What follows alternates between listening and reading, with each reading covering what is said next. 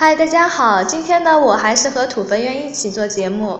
市场传言有四家保险公司已经获得了以房养老的试点资格，相关的试点产品正在积极筹划当中，明年一季度可能就会有产品推出了。业内人士认为，这种以房养老的方式对于解决老年人的养老资金短缺、盘活已有房屋资源、扩大保险公司业务都有很积极的意义。但是呢，不少网友提出了不同的看法。根据某门户网站调查，有九成网友认为以房养老很荒唐，只有百分之十的网友认为以房养老有合理之处。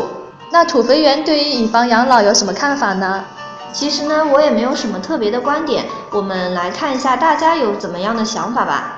我们挖财社区呢也向我们财友发了讨论话题，最后总结起来呢有三种议论。第一种呢是反对，他们觉得还有很多别的办法，以房养老呢不可取。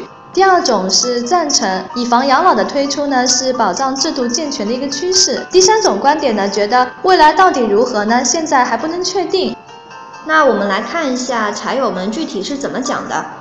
第一种是持反对意见的，大多数老人不可能接受这种养老方式。中国人的传统思想是养儿防老，这是不会有太大的改变的。只要有子女，恐怕就没有人会愿意去养老院的。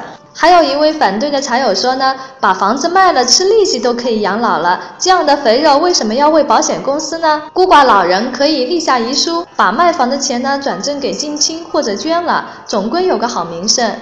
另外还有一位叫娇娇的茶友说，如果我到老的那一天，假如子女不孝顺，自己又生病需要钱，我就会把我仅有的一套房提前卖掉来防老，绝不以房养老。多亏呀，未来充满了诸多的不确定因素。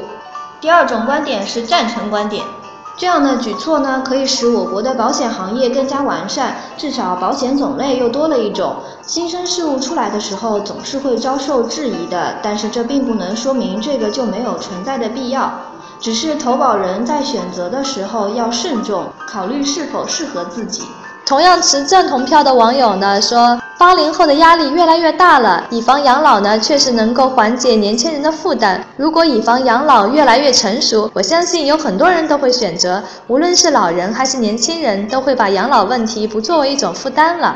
另外一个财主说，他觉得那些没钱、儿女又不孝顺的老人来说是可以的。至于房子最后贡献给了保险公司这一说，他是不太赞成的。毕竟你已经颐养天年了，人不在了，还计较那些身外物干什么呢？给谁都无所谓呀。至于儿女，如果他们关心你、照顾你，你也不会用房子养老；如果不关心你、照顾你，房子为什么要留给他们呢？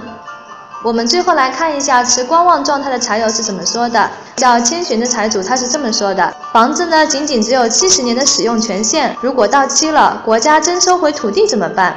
如果房子先倒了，人还活着，保险公司还养老人吗？如果某些人想要把房子卖掉，故意伤害老人怎么办？我觉得这个新鲜事物有利有弊，有利的一面是让老人自己养自己，不麻烦儿女；不利的因素呢，我觉得不少。我呢，总体持观望的一个态度。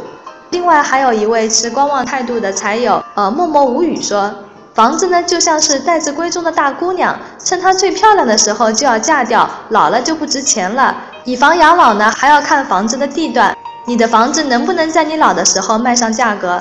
所以养老的方式呢，不能只靠房子，具体可不可行呢？还是要等产品出来了以后再知道。